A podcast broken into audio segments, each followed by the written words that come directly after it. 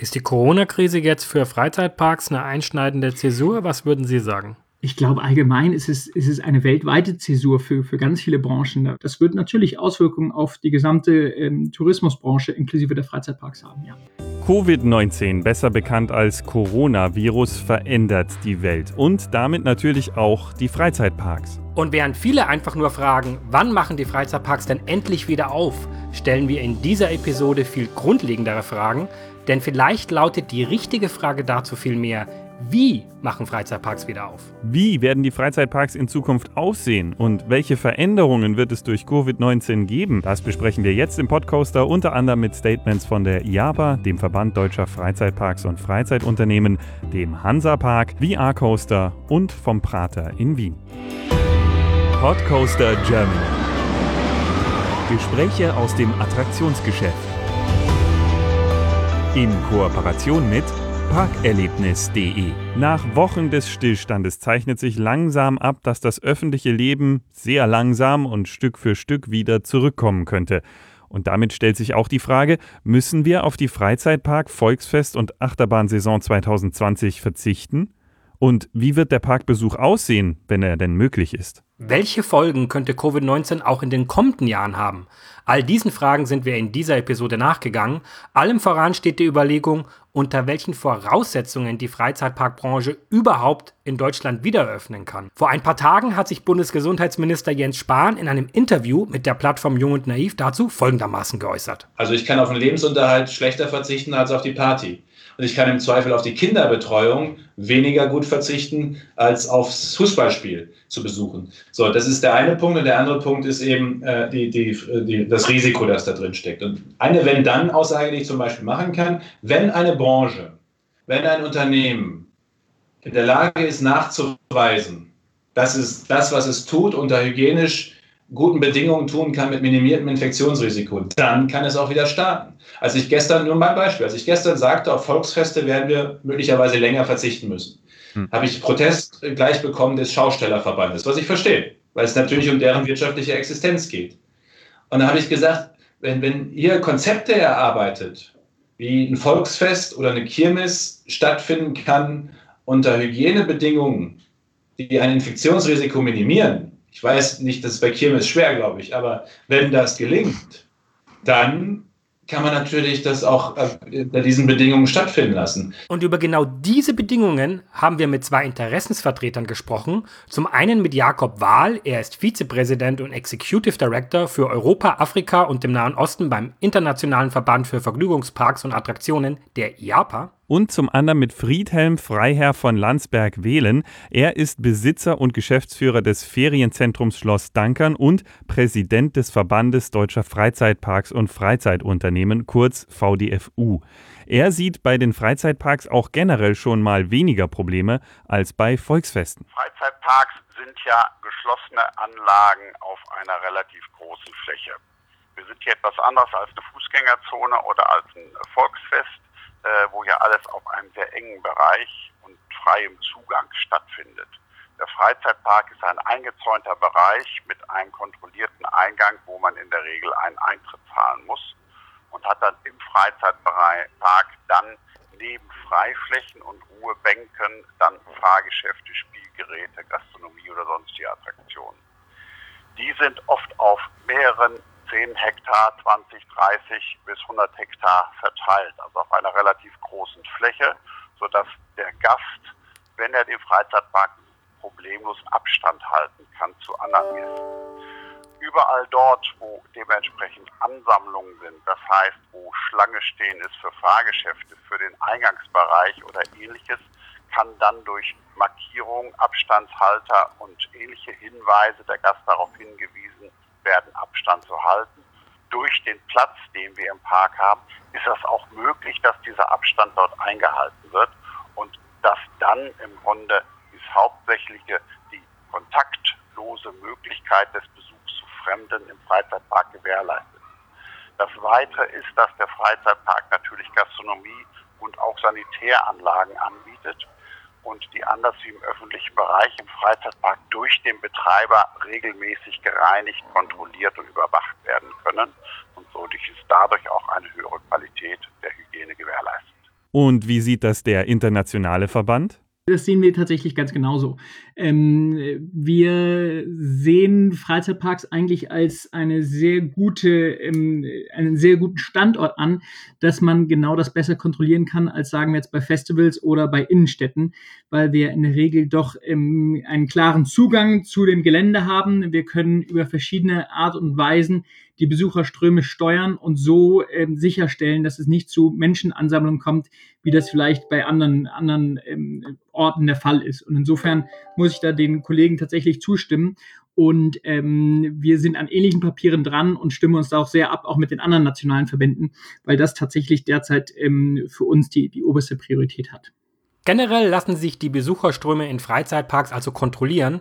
Das haben auch die Freizeitparkbetreiber selbst bestätigt. So hat zum Beispiel auch Patrick Hassler vom Freizeitpark Tasmania, das ist der ehemalige Schwarzwaldpark, der Badischen Zeitung erzählt, dass auch er bereit ist, entsprechenden Auflagen gerecht zu werden, um wieder öffnen zu können. Er sieht beispielsweise im Kassenbereich keine Probleme, den geforderten Abstand von zwei Metern einhalten zu können. Da spricht man sehr häufig auch darüber, dass man entsprechende Abstandsmarker auf dem Boden klebt. Aber auch bei den Fahrgeschäften könne man ja einfach nur jede zweite Gondel bestücken. Was sicher aber erstmal geschlossen bleiben müsse, das sieht auch er so, das sei die Indoorhalle. Hier wird man dann ganz genau schauen müssen, wie viele Leute am Ende in ein Gebäude überhaupt gelassen werden dürfen. Auf unsere Anfrage hat uns auch der Hansapark geschrieben, Zitat, wir wissen, dass nach dieser Krise nichts mehr so sein wird wie zuvor. Dies gilt für die gesamte Wirtschaft und schließt auch uns von der Freizeitbranche mit ein. Selbst wenn es der Gesellschaft und der Wirtschaft gelingen sollte, den Zustand von vor der Krise wiederherzustellen, so wird zumindest jedoch eine sehr viel größere Dankbarkeit für unser aller Errungenschaften zu spüren sein. Jetzt ist es aber erst einmal wichtig, dass wir dem Virus die Stirn bieten, alle von den Experten geforderten Maßnahmen einhalten, uns um die kümmern, die Hilfe benötigen und denen, die gerade Großartiges im Bereich des Gesundheitswesens und der Versorgung leisten, den Rücken frei halten. An möglichen Maßnahmen ist alles denkbar, aber zum einen abhängig von den Einschätzungen Dritter und damit nicht von uns selbst und zum anderen ganz individuell für jeden Parkbereich zu bewerten. Soweit der Hansapark. Da fragt man sich natürlich schon, was uns da jetzt alles an Lösungsvorschlägen erwartet. Digitale Warteschlangen, reine Online-Tickets, neue Gastronomiekonzepte. Im Hotel- und Campingplatz des schwedischen Freizeitparks Lieseberg zum Beispiel, da gibt es jetzt statt dem Frühstücksbuffet eine Lunchbox. Kann uns Jakob Wahl verraten, wohin die Reise für Freizeitparkbesucher gehen wird? Das möchte ich jetzt nicht vorwegnehmen, weil das natürlich die Sache der einzelnen Betriebe ist. Und wir, Sie, Sie haben es gesagt, wir vertreten äh, einen weltweiten Verband, da ist die Situation von Land zu Land unterschiedlich. Aber ähm, ich kann Ihnen garantieren, dass die Sicherheit der Mitarbeiter und natürlich auch der Gäste immer an oberster Stelle gestanden hat. Da haben wir in der Vergangenheit natürlich eher von technischer Sicherheit gesprochen, aber sind jetzt auch in, bei diesem Fall natürlich ganz vorne mit dabei. Und ähm, da ist tatsächlich der Fall, dass ähm, alle nationalen Verbände und auch alle Parks derzeit an an ähm, Operating Procedures, wie man das nennt, äh, arbeitet, also an tatsächlich den, den ähm, Prozeduren, den Prozessen im Park, die so anzupassen, dass auch in Zukunft wir einen sicheren Vergnügungsspaß für unsere Gäste und für unsere Mitarbeiter bieten können. Und ähm, da sind, gibt es die verschiedensten Möglichkeiten, die diskutiert werden. Einige haben Sie davon gerade schon genannt. Ähm, es geht aber natürlich auch darüber hinaus, weil es geht hier um das Thema Warteschlangen, es geht um das Thema Gastronomie, es geht um das Thema Shows, es geht um das Thema Zugangskontrolle. Und das wird natürlich in, in Gänze betrachtet. Und da erstellen tatsächlich unsere Mitglieder derzeit ähm, in Abstimmung miteinander sogenannte, wie ich es zu nennen pflege, Playbooks, wo es wirklich darum geht, wie verläuft so ein Tag im Park und wie können wir das so gestalten, dass das auch in Zukunft unseren Gästen ein, ein, ein, sicheren, ähm, ein sicheres Erlebnis bietet. Und wie könnten solche Playbooks aussehen? Zum Beispiel bei Shows. Hier sind ja sehr viele Personen zeitgleich auf einem Platz und genau das soll ja verhindert werden. Wir haben daher Friedhelm Freiherr von Landsberg-Wehlen gefragt, Shows können doch erstmal bis Ende August nicht mehr stattfinden, oder? Da gehen wir zum großen Teil von aus, dass in Freizeitparks Veranstaltungen äh, oder Shows, äh, sei es im Freien oder in einem geschlossenen Raum, nicht stattfinden werden, analog wie im Raum da erstmal Theater und Konzerte nicht stattfinden dürfen. und auch wie äh, Großveranstaltungen nicht stattfinden dürfen, die ja zum Teil auch manchmal von Freizeitparks angeboten werden, bis hin vielleicht zu einer Parade durch den Park. Das sind solche Dinge, die dann vielleicht nicht stattfinden werden und auf die wir erst noch am Anfang der Öffnung verzichten werden müssen. Und wie sieht es mit Warteschlangen aus? Werden Warteschlangen bei zukünftigen Attraktionen vielleicht generell ganz anders geplant und entwickelt? Ich weiß, dass da, dass da Diskussionen laufen, was, was technisch möglich ist, was auch von einem, von einem gesundheitlichen Aspekt her möglich ist. Wir haben da eine Arbeitsgruppe mit weltweiten Experten gerade zusammengestellt, wie das, wie das in Zukunft aussieht. Aber wir müssen uns natürlich bewusst sein, ich sage jetzt mal im klassischen Kuhgatter, der, der Virus springt nicht nur von vorne nach hinten, sondern auch zur Seite. Und das ist natürlich ähm, dann bei solchen Warteschlangen dann eher schwierig. Aber ich bin zuversichtlich, dass da eine Lösung gefunden wird. Wie die dann im Einzelfall aussehen wird, ähm, wird man ab, wird man, äh, wird zu sehen sein. Aber ähm, wie gesagt, ich glaube, auch da sind die Parks soweit fit und ähm, durchdacht, dass das in Zukunft kein Grund zur Sorge sein sollte.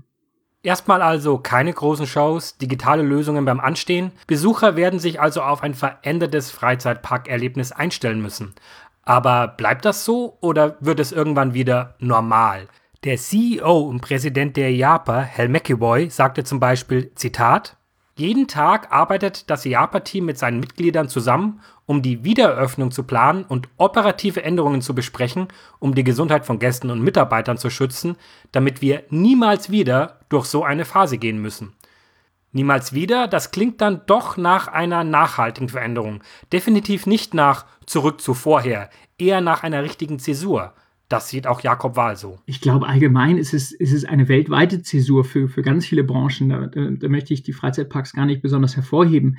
Ähm, ich glaube, es, es wird ein, im, im, Englischen sagt man back to normal und ich glaube, es wird ein, kein, kein Normal sein, wie es in der Vergangenheit sein wird, sondern ein New Normal. Ähm, oftmals wird der Vergleich gezogen zu den Terroranschlägen vom 11. September, wo viele Sachen davor undenkbar waren und danach ähm, dann plötzlich ganz anders dargestellt waren im, in der, beim internationalen Reisen. Ähm, insofern glaube ich, es wird definitiv Änderungen geben ähm, und ich glaube, es ist ja auch nicht so, dass irgendjemand auf der Welt, bis auf ganz wenige Ausnahmen, glaube ich, wie Bill Gates, ähm, eine, eine solche Pandemie in dieser Art und Weise erwartet hat. Also insofern sind da, glaube ich, viele Branchen, die ähm, inklusive den Regierungen, die von, der, von den Dimensionen des Coronavirus tatsächlich ähm, etwas überrascht sind. Und ähm, insofern gilt es jetzt, glaube ich, tatsächlich die, die Prozesse zu überprüfen, sich das alles anzuschauen. Wir sind da, äh, wir merken, wie viel Herzblut unsere Mitglieder da reinstecken und sind äh, mehr als überzeugt davon, dass die gute Lösung finden werden. Aber ich glaube, das ist ein, eine gewisse Lernkurve für die gesamte Menschheit. Und ähm, insofern werden wir in Zukunft auf sowas, glaube ich, alle gemeinsam äh, besser vorbereitet sein. Und da spreche ich auch von Regierungen mit Masken und Intensivbetten, weil, glaube ich, sowas hat es einfach in dieser Form noch nicht gegeben. Und ähm, das wird natürlich Auswirkungen auf die gesamte ähm, Tourismusbranche inklusive der Freizeitparks haben, ja. Trotz der Krise kann Jakob Wahl aber auch Licht am Ende des Tunnels sehen. Was ich ganz besonders schön finde und was ich eigentlich auch äh, gerne erwähnen möchte, ist, dass es einen wahnsinnigen Zusammenhalt in dieser Branche gibt. Das heißt, ähm, man merkt wirklich, wie sich alle miteinander austauschen, wie alle miteinander gemeinsam Lösungen finden wollen ähm, und auch werden, die in Zukunft genau diese Erlebnisse bieten werden. Und ähm, insofern bin ich sehr zuversichtlich, dass bald schon wieder äh, die, unsere Gäste mit Freudenschreien auf den Achterbahnen sitzen. Vielleicht in geringerer Kapazität oder vielleicht äh, wird man mehr am, am, am Imbiss bestellen durchs, durchs Fenster durch. Aber das, das, das Grundprinzip eines wunderschönen Tags ähm, abseits der alltäglichen Sorgen, das wird auch weiterhin in, in unseren Parks zu erleben sein. Attraktionen mit halber Kapazität, vorerst keine größeren Shows und Paraden und vielleicht auch Schutzmaskenpflicht. Einige Besucher haben schon darüber spekuliert, ob die Preise dann entsprechend angepasst werden. Entweder nach unten, weil es weniger Angebot gibt, oder nach oben, um die Besucherströme zu regeln. Weiß Jakob Wahl schon von solchen Plänen? Mir ist von solchen Debatten derzeit nichts bekannt. Also das ist äh, derzeit nicht an, an oberster Priorität. Ähm, und äh, das kann vielleicht in den einzelnen Mitgliedsunternehmen geführt werden, aber ähm, definitiv nicht auf der Ebene von uns als Verband, weil es dann letzten Endes ist es eine Entscheidung von jedem Mitglied für sich. Viele Betreiber kommunizieren direkt selbst mit ihren Gästen und versuchen sie bis zur Wiedereröffnung auf dem Laufenden zu halten, zum Beispiel mit Video-Specials, mit Fotostories, Vorfreude-Posts und ähnlichem. Spannend fanden wir bei der Recherche, wie die Parks ihre Schließung kommunizieren. Wir greifen hier einmal vier Beispiele heraus. Der Hansapark schreibt auf seiner Webseite, die Sicherheit unserer Gäste und unserer Mitarbeiter hat in unserem Familienunternehmen immer ohne Wenn und Aber die höchste Priorität. Beim Europapark klingt das ähnlich. Diese Maßnahme setzt die Inhaberfamilie Mack schweren Herzens um, jedoch genießen die Sicherheit und Gesundheit der Gäste und Mitarbeiter seit jeher höchste Priorität. Wir stehen in engem Kontakt mit den Behörden der Politik und Experten und handeln bzw. planen in Übereinstimmung mit den staatlichen Maßnahmen. Der Heidepark schreibt, auf Anweisung der Bundesregierung sowie der Länder vom 15. April 2020, mit der die Kontaktbeschränkungen als Vorsichtsmaßnahme zur Eindämmung des Coronavirus bis 3. Mai 2020 verlängert wurden, bleibt das Heidepark-Ressort weiterhin geschlossen. Wann das Heidepark-Ressort seine Tore wieder öffnen wird, entscheidet sich nach Anordnung der Behörden. Später heißt es, wir sehen uns nicht als Großveranstaltung und sind aktuell in der Klärung, was dies für eine hoffentlich baldige Öffnung des Heidepark-Ressorts bedeutet. Und der Moviepark schreibt, die Sicherheit unserer Gäste und Mitarbeiter hat natürlich weiterhin oberste Priorität. Auch wenn es derzeit noch zu früh ist, um ein konkretes Eröffnungsdatum zu nennen, könnt ihr darauf vertrauen, dass wir daran arbeiten, Moviepark Germany so bald und so sicher wie möglich wieder zu eröffnen. Wie die Freizeitparkbranche mit Grenzschließungen umgeht, wie sie ihre Forderungen und Playbooks belegen will und wie ein Schausteller die Corona-Krise miterlebt, das alles erfahrt ihr gleich.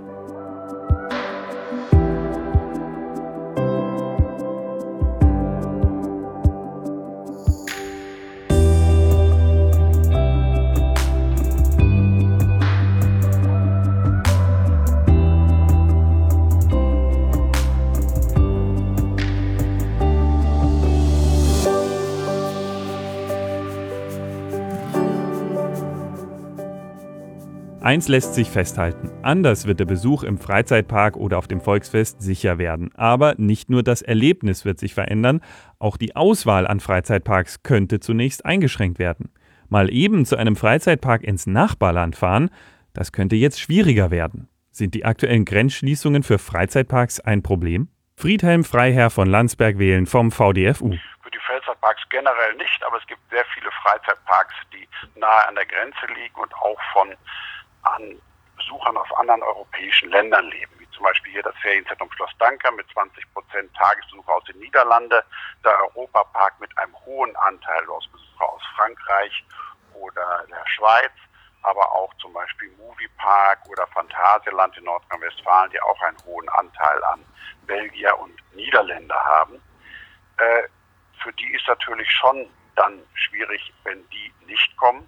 Aber wir gehen einmal davon aus, dass wir wahrscheinlich auch mit begrenzten Besucherzahlen erstmal anfangen dürfen oder können.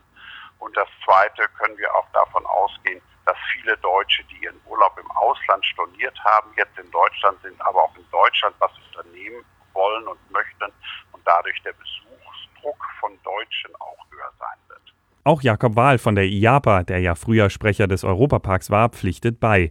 Gerade der Europapark kämpft auch mit den Grenzschließungen. Da ist das ein sehr großes Thema. Die Franzosen machen einen großen Anteil der, der, ähm, der Besucher aus.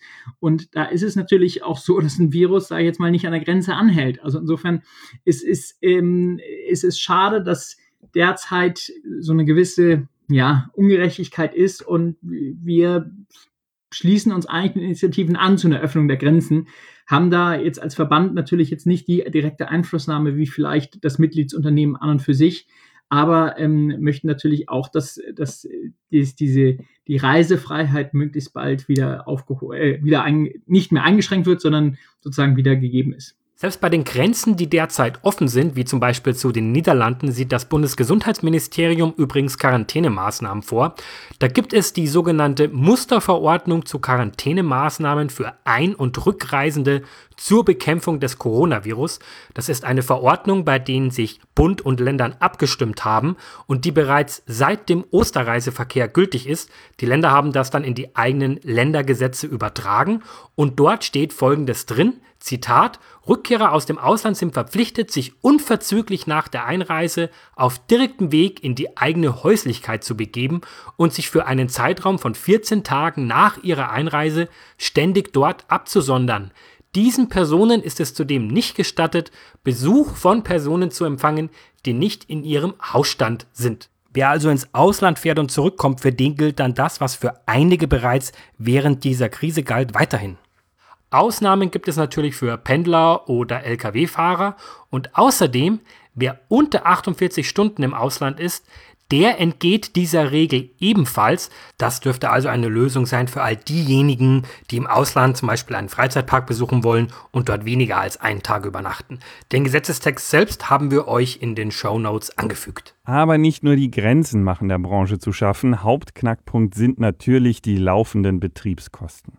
Der CEO vom italienischen Park Wonderwood, Massimiliano Freddi, hat den Betreibern zum Beispiel geraten, zweigleisig zu fahren. Zum einen die Mitarbeiter halten, um überhaupt schnell wieder aufmachen zu können, wenn das denn dann geht, und zum anderen ein finanzielles Polster aufbauen, falls die ganze Saison ausfällt. Ist simpel gesagt, stellen wir uns aber tatsächlich sehr, sehr schwierig vor. Man kann sicherlich sehr gut verstehen, dass die Freizeitparkbetreiber erstmal handeln müssen, weil die Einnahmen gehen ja auf Null zurück, wenn man den Park nicht öffnen kann, obwohl man das möchte. Viele Betreiber schicken dann natürlich ihre Mitarbeiter in Kurzarbeit. Im Ausland gibt es das teilweise aber auch gar nicht. Da verlieren die Leute im schlimmsten Fall ihren Job komplett oder werden an die nationalen Arbeitsagenturen übermittelt. Und da gibt es einen sehr eindrucksvollen Bericht zum Beispiel von einem kleinen Kinder-Indoor-Themenpark in Norwegen, dem Banas Leckeland. Da hat zum Beispiel die Betreiberin erzählt, dass sie, um die Kosten zu minimieren, ihre Mitarbeiter arbeitslos gemeldet hat. Und die hat jetzt schon einen Teil ihrer Mitarbeiter verloren, weil die Arbeitsagentur diese Mitarbeiter jetzt im Gesundheitssystem einsetzen muss derzeit. Das heißt, es wird ein schmaler Grad. Also zum einen hat man die Kosten, wenn man die Mitarbeiter halten will, um dann möglichst schnell aufzumachen. Zum anderen, wenn man sich dagegen entscheidet, kann es sein, dass man die gesamte Saison verpasst oder mit deutlichen Einschränkungen fahren muss, weil die Leute nicht da sind, die man für den Park braucht. Davon ist mit Sicherheit auszugehen. Viele Freizeit-Unternehmer haben da gerade wirklich sehr starke Bedenken und Probleme. Es gibt zum Beispiel auch einen offenen Brief der Freizeit-Unternehmer in Thüringen. Auch den haben wir in den Show Notes verlinkt das sind eher kleinere Freizeitunternehmen, zum Beispiel auch sehr viele Escape Games haben sich da in diesem Vorhaben zusammengeschlossen. Und die sagen zum Beispiel, dass man ja auch mit anderen Vorschlägen vielleicht die Sache etwas entschärfen kann. Beispielsweise mit einer Sache wie einem Kurzmietgeld, also dass der Staat zum Beispiel Teile der Miete, die ja bei vielen Betrieben trotzdem weiterläuft, dass der die übernimmt. Auch die Entschädigung gemäß dem Infektionsschutzgesetz, das sieht ja Entschädigungen vor, wenn das Gesundheitsamt eine Schließung anordnet. Da ist noch überhaupt nicht klar, wird es die geben, wann wird es die geben, in welcher Höhe. Und auch Sachen wie Grundsicherungen für Unternehmer, die ja normal nicht in der Lage sind, Grundsicherungen zu beantragen. Auch das ist eine Forderung, die die Freizeitunternehmer in diesem offenen Brief stellen. Also man sieht, die Situation ist da nicht einfach und es ist wirklich, wirklich sehr schwer, unter diesem Kostendruck aktuell richtige Entscheidungen zu treffen. Und gleichzeitig auch ohne Zeithorizont, denn man kann ja nicht planen, meine Mitarbeiter kann ich ab diesem Termin wieder einsetzen und in folgendem Maße. Das kommt dann auch noch dazu. Definitiv. Und, und Jakob Wahl von der JAPA sieht das Problem auch ganz genauso.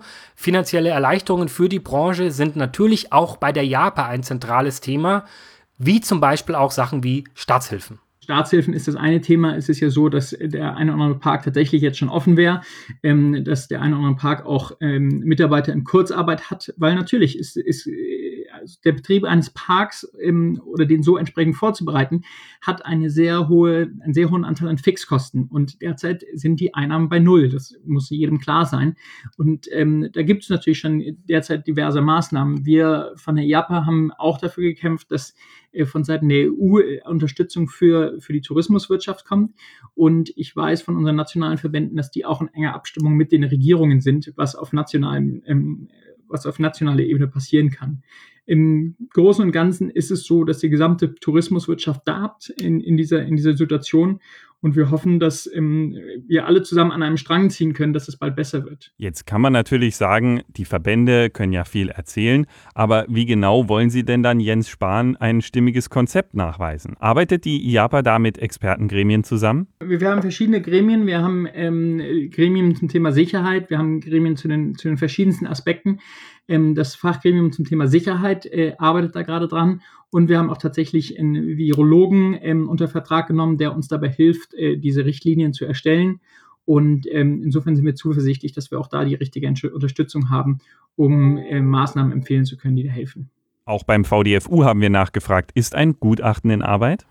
Genau so ist es, da sind wir im Augenblick dabei, sind da einen Arbeitskreis mit mehreren Freizeitparks, die auch schon selber etwas erstellt haben. Das haben wir einmal gesammelt und haben dann die Firma Projekt M beauftragt, jetzt einmal einen Fahrplan zu erstellen, wie Freizeitparks halbwegs wirtschaftlich für sie auch wieder aufmachen können, um dieses dann als Hilfereichung ihnen zu geben, um die Politik, die ja dann tatsächlich auf Landesebene und auf Kreisebene dann die Besuche von Freizeitparks genehmigen, ihnen Hilfestellung zu geben, wie man diesen politischen Entscheidungsträgern oder den Gesundheitsämtern es leichter macht, dann dem auch zuzustimmen, ja, ja, unter den Bedingungen sieht das gut aus und können wir dann vorstellen, dass der Freizeitpark wieder aufmacht. Dieses hier hoffen wir, dass wir das Ende nächster Woche soweit fertig haben, dass wir spätestens übernächste Woche, wo sich ja dann die Bundesregierung mit den Ländern wieder am Mittwoch zusammenschließen will, dann schon dementsprechend einbringen können. Also immerhin, es sollen bei den politischen Entscheidungsträgern bis Ende April konkrete Vorschläge auf den Tisch kommen. Auch wir sind natürlich sehr gespannt, zu welchem Ergebnis die verschiedenen Länder dann am Ende kommen werden. Und gleich reden wir mit zwei weiteren Personen, die direkt von der Corona-Krise betroffen sind. Einmal mit Christoph Branduser, er ist Schausteller am Wiener Prater, betreibt dort unter anderem zwei Indoor-Horrorhäuser und mit Thomas Wagner, dem geschäftsführenden Gesellschafter und Mitgründer der Firma VR Coaster. Bleibt dran!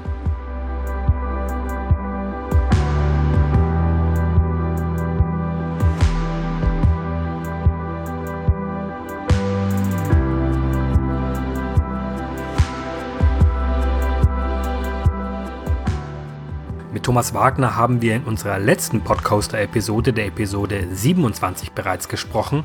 Dabei ging es um die Anfänge, die Gegenwart und die Zukunft der VR-Technologie in Attraktionen. Seit unserem letzten Gespräch hat sich natürlich einiges verändert. Als erstes wollten wir wissen, wie es ihm und seiner Firma VR Coaster in dieser Corona-Krise geht. Ja, also wir haben natürlich sehr viele Projekte, die jetzt erstmal on hold gesetzt sind. Ähm, die Kunden, die Parks sind natürlich vollkommen im Dunkeln, wann sie wieder eröffnen können. Das äh, ist nicht bei allen Projekten so. Wir haben ein sehr großes für Universal Studios, das noch weiterläuft. Ähm, aber wir sind im Prinzip bei allen Projekten an allen Fronten weiter am Arbeiten, weil wir auch sehr optimistisch sind, dass ähm, diese Projekte weiterhin stattfinden, nur eben zeitverzögert. Wir haben also noch niemanden in Kurzarbeit geschickt. Wir arbeiten weiter an unseren Projekten.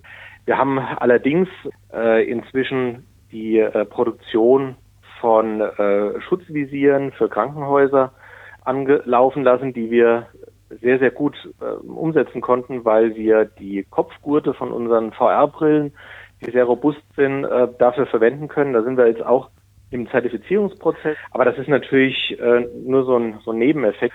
Äh, die Hauptsache ist für uns weiterhin unsere Projekte voranzutreiben und da sind wir weiterhin am Arbeiten. Eine VR-Brille ist ja etwas, was man direkt auf der Haut trägt. Was sind denn denkbare Veränderungen, was Ihr Produkt angeht? Wir haben äh, in dem Bereich schon sehr viel recherchiert, dass eben die Haupt, äh, der Hauptübertragungsweg ähm, die Tröpfcheninfektion ist. Also das Roland-Koch-Institut stellt das ganz klar dass eben äh, durch Husten und Niesen der Virus durch Tröpfcheninfektion durch die Luft übertragen wird, aber eben die Kontaktübertragung äh, durch Berühren von Oberflächen gar nicht so relevant ist. Also das wird als möglich angesehen. Das CDC schreibt, das kann, könnte möglich sein, ist aber definitiv nicht der Hauptübertragungsweg.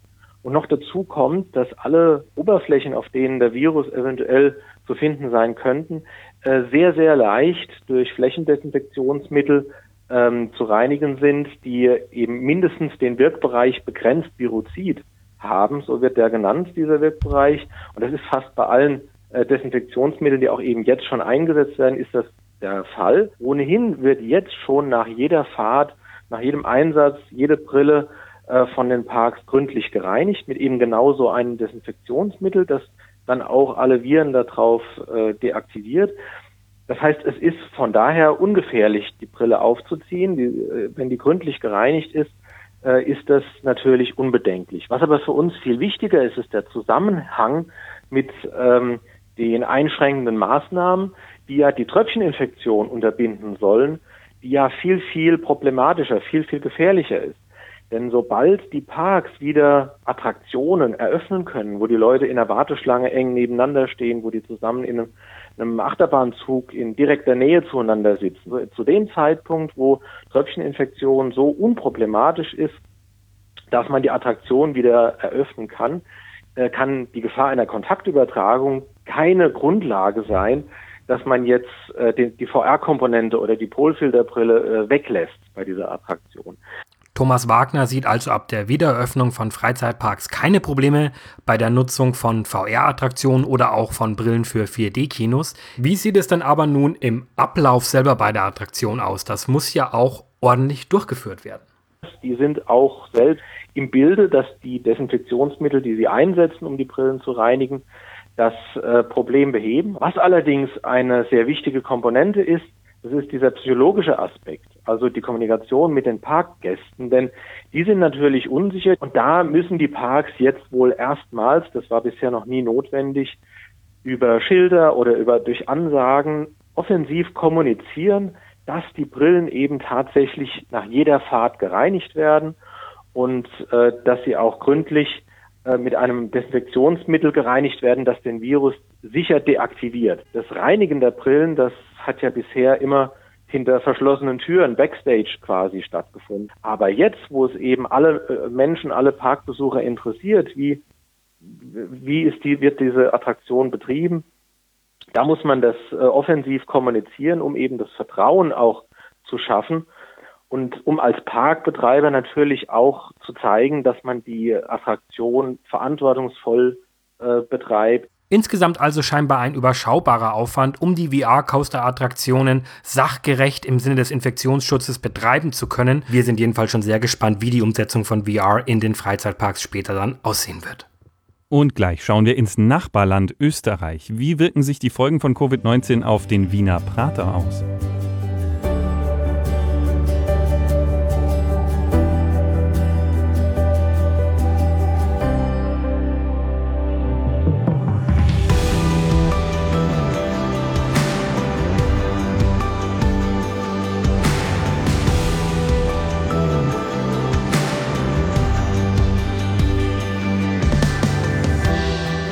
Der Wiener Prater nimmt bei den Freizeitparks ja eine eher ungewöhnliche Rolle ein. Er ist eine Mischung aus Volksfest und Freizeitpark. Die Attraktionen stehen dauerhaft vor Ort, aber der Besucher zahlt pro Fahrgeschäft.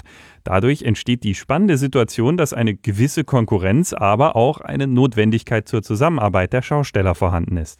Christoph Branduser betreibt mehrere Attraktionen auf dem Wiener Prater, darunter die beiden Indoor-Horrorfahrten Hotel Psycho und Skull Rock. Wir wollten als erstes von ihm wissen, wie hat er die Entwicklung der Krise denn persönlich erlebt? Ja, also man hat das über die Medien mitbekommen, noch wie das Ganze in der Ferne war, China, Wuhan. Und wie es dann doch irgendwie nach Europa rübergekommen ist, nach Italien. Und es war trotzdem noch irgendwie so einen, also man hat sich nicht betroffen gefühlt in dem ersten Moment. Ich muss sagen, ich hatte selber noch ein Bauhausvorhaben vor, kurz bevor, und wollte ein Gebäude wegreißen. Das ging dann sehr schnell. Also jeder auch meiner Kollegen hat das kurz davor noch ein Jahr runtergespielt oder hat eher gedacht, das wird eine kurze Geschichte sein. Das haben wir bald überstanden und dann geht das Amt wie gewohnt weiter. Ich habe lustigerweise sogar, wir haben einige von solchen Greifautomaten, Greifermaschinen und da brauche ich ja viel, viel Stofftiere, die aus China kommen. Und ich habe noch kurz davor, wie die, wie die, wie die Krise in China war, Unmengen an Stofftieren bestellt, weil ich mir gedacht habe, ich bekomme ich aus China nichts mehr für das ganze Jahr. Jetzt habe ich meine Lager voll Aber es haben wir alles geschlossen und, und keine Kunden da. Ja, also ernst genommen habe ich am Anfang nicht und es ging dann sehr, sehr schnell, dass es auf einmal, puh, wenn man da von den eingesucht worden ist, ich dachte, wie geschieht einem da eigentlich momentan gerade? Auch der Prater wird sich zumindest kurzfristig stark verändern müssen. Wie stellt sich Christoph Brandhuser den Prater der Zukunft vor? Der Prater der Zukunft. Also ich hoffe, wir kehren irgendwann einmal wieder in normales gesellschaftliches Leben zurück, wo es einen Impfstoff gibt äh, und wo man sich keine Gedanken über diesen Virus machen muss und alle Leute wieder auf Tagesschriften rausrennen können, sich freuen können, die anderen umarmen können und alles, was wir jetzt bei uns überlegen an Maßnahmen, dass wir vielleicht wieder aufstellen können, sind wir im Prinzip meiner Meinung nach Übergangslösungen, um halt irgendwie Geschäfte offen halten zu können, damit sie doch äh, den Betrieb aufrechterhalten mit diesen Schutzmaßnahmen. Aber gerade im, Kirmes- und Freizeitgeschäft halt diese Einschränkung und dieses, jeder muss Abstand halten und, und man darf sich nicht zu nahe kommen und Mundschutz und schon gar nicht lachen oder fröhlich sein. Ist halt mit einem Freizeitpark irgendwie das äh, so ganz kontrovers und passt überhaupt nicht zueinander. Ja, da spricht er einen wichtigen Punkt an. Einschränkungen und Auflagen können so wahrgenommen werden, dass sie sich stark mit der losgelösten, sorglosen Freizeitparkstimmung beißen. Man kann sich beispielsweise vorstellen, dass Gesichtsmasken erstmal irritierend wirken. Die kennt man ja eigentlich erstmal nur aus Krankenhausserien. Das ist nicht unbedingt das, was man jetzt mit einem unbeschwerten Freizeitparkaufenthalt assoziiert. Irgendwie anders wird der Besuch sein. Irgendwelche Maßnahmen werden die Parks ja ergreifen müssen. Auch beim Prater. Da hat uns Christoph Brandhuse erklärt, welche Maßnahmen er mit seinen Schaustellerkollegen für den Prater angedacht hat, sodass sie hoffentlich bald wieder öffnen können. Ich sage mal, für Bahnen kann man relativ leicht Maßnahmen, glaube ich, umsetzen. Ähnlich wie in, wie in Einkaufszentren, sagen wir, dass man bei der Kasse Bodenmarkierungen macht mit, mit Abstandshinweisen, dass man natürlich die Mitarbeiter ähm, schützt mit Handschuhen, mit Masken, eventuell auch eben auch für die, für die Besucher das anbietet, sofern sie das nicht mithaben. Man kann natürlich die Geräte oder die Gondeln kann man immer nach jeder Fahrt desinfizieren, die Flächen, die was angegriffen werden. Schwieriger wird es dann, wenn ich jetzt an, an das Oktoberfest zum Beispiel denke, da gibt es das Teufelsrad, wo alle Leute reinhüpfen, herumkudeln. Da wird sowas dann schwer zum Umsetzen sein. Überall, wo es halt äh, baulich möglich ist, dass man die, die Warteschlangen vielleicht anders leitet, äh, großräumiger, da wird man sich auch Maßnahmen setzen können. Desinfektionsständer bei, bei jedem Ausgang montieren. Ja, eh so wie man aus jedem Baumarkt jetzt das sieht, wie, wie das umgesetzt wird.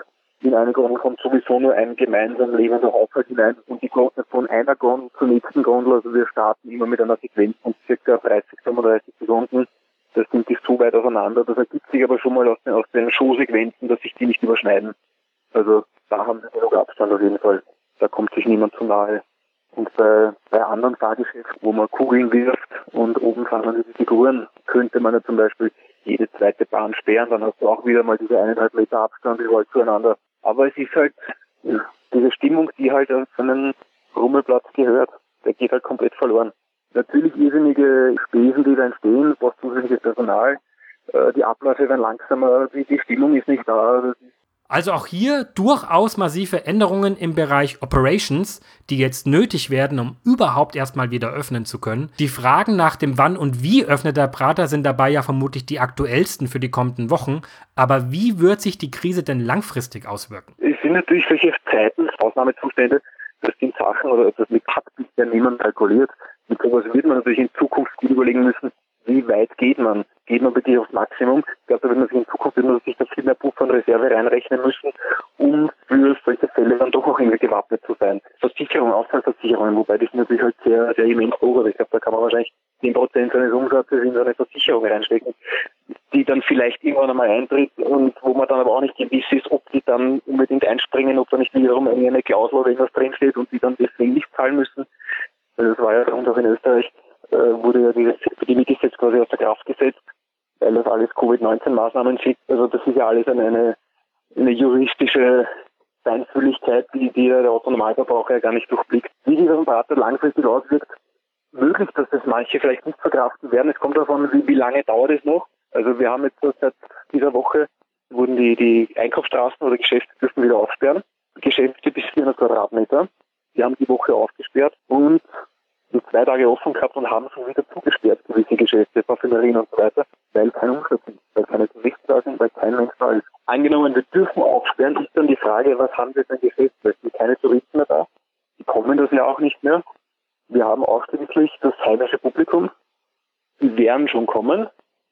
Da bin ich mir sicher. Aber ist auch die Frage, wie es bei denen, bei den Einzelnen dann finanziell aussieht. Das wirkt sich auf alle aus. Wie das dann zum Rennen anfängt, bleibt sehr spannend. Auch hier wird wieder klar, die Folgen von Covid-19 werden höchstwahrscheinlich tiefer gehen und länger sichtbar bleiben, als das auf den ersten Blick aussah. Auch die Regierung in Österreich will übrigens bis Ende April erste Verhaltensregeln für die Tourismusbranche erarbeiten. Landwirtschaftsministerin Elisabeth Köstinger von der ÖVP sprach sich auch bereits klar dafür aus, dass zumindest Bäder im Sommer offen sein sollten mit der Einschränkung, dass auch dort diese neuen Verhaltensregeln gelten. Details sind aber hier noch nicht bekannt. Mit einer Grenzöffnung für Österreich rechnen laut dem Magazin Der Standard einige Experten nicht vor Spätsommer oder sogar Herbst. Wie zu den anderen Dokumenten findet ihr auch hier eine Quellenangabe in den Show Notes. Christoph Brandusa und seine Attraktion Skullrock sind übrigens losgelöst von der aktuellen Krise im übernächsten Podcoaster-Thema. Da gehen wir intensiv auf das spannende Konzept des Fahrgeschäfts und die Besonderheiten des Wiener Praters ein. Denn auch wenn gerade noch die Parks geschlossen sind, unser Podcast geht natürlich weiter. Wir versorgen euch auch in der ungewollten Off-Season weiter mit spannenden Porträts von interessanten Persönlichkeiten und beeindruckenden Unternehmen aus der Attraktionsbranche. Als nächstes schauen wir hinter die Kulissen eines besonderen Achterbahnbauers. Zierer fühlt sich im sogenannten Mittelsegment offenbar pudelwohl. Ob das so stimmt, warum eine Mitarbeiterin für den Job mehrere Meter tief gestürzt ist und was das Unternehmen Vogelwild gemacht hat, das erfahrt ihr im Mai hier im Podcoaster. Und den schon versprochenen Beitrag zu Skull Rock auf dem Wiener Prater hört ihr dann im Juni. Also am besten gleich den Podcaster abonnieren, damit ihr nichts verpasst. Und zum Abschluss interessiert uns natürlich auch, wie seht ihr das Thema Langzeitfolgen von Corona? Wie stellt ihr euch die Parkbesuche in der nächsten Zeit vor?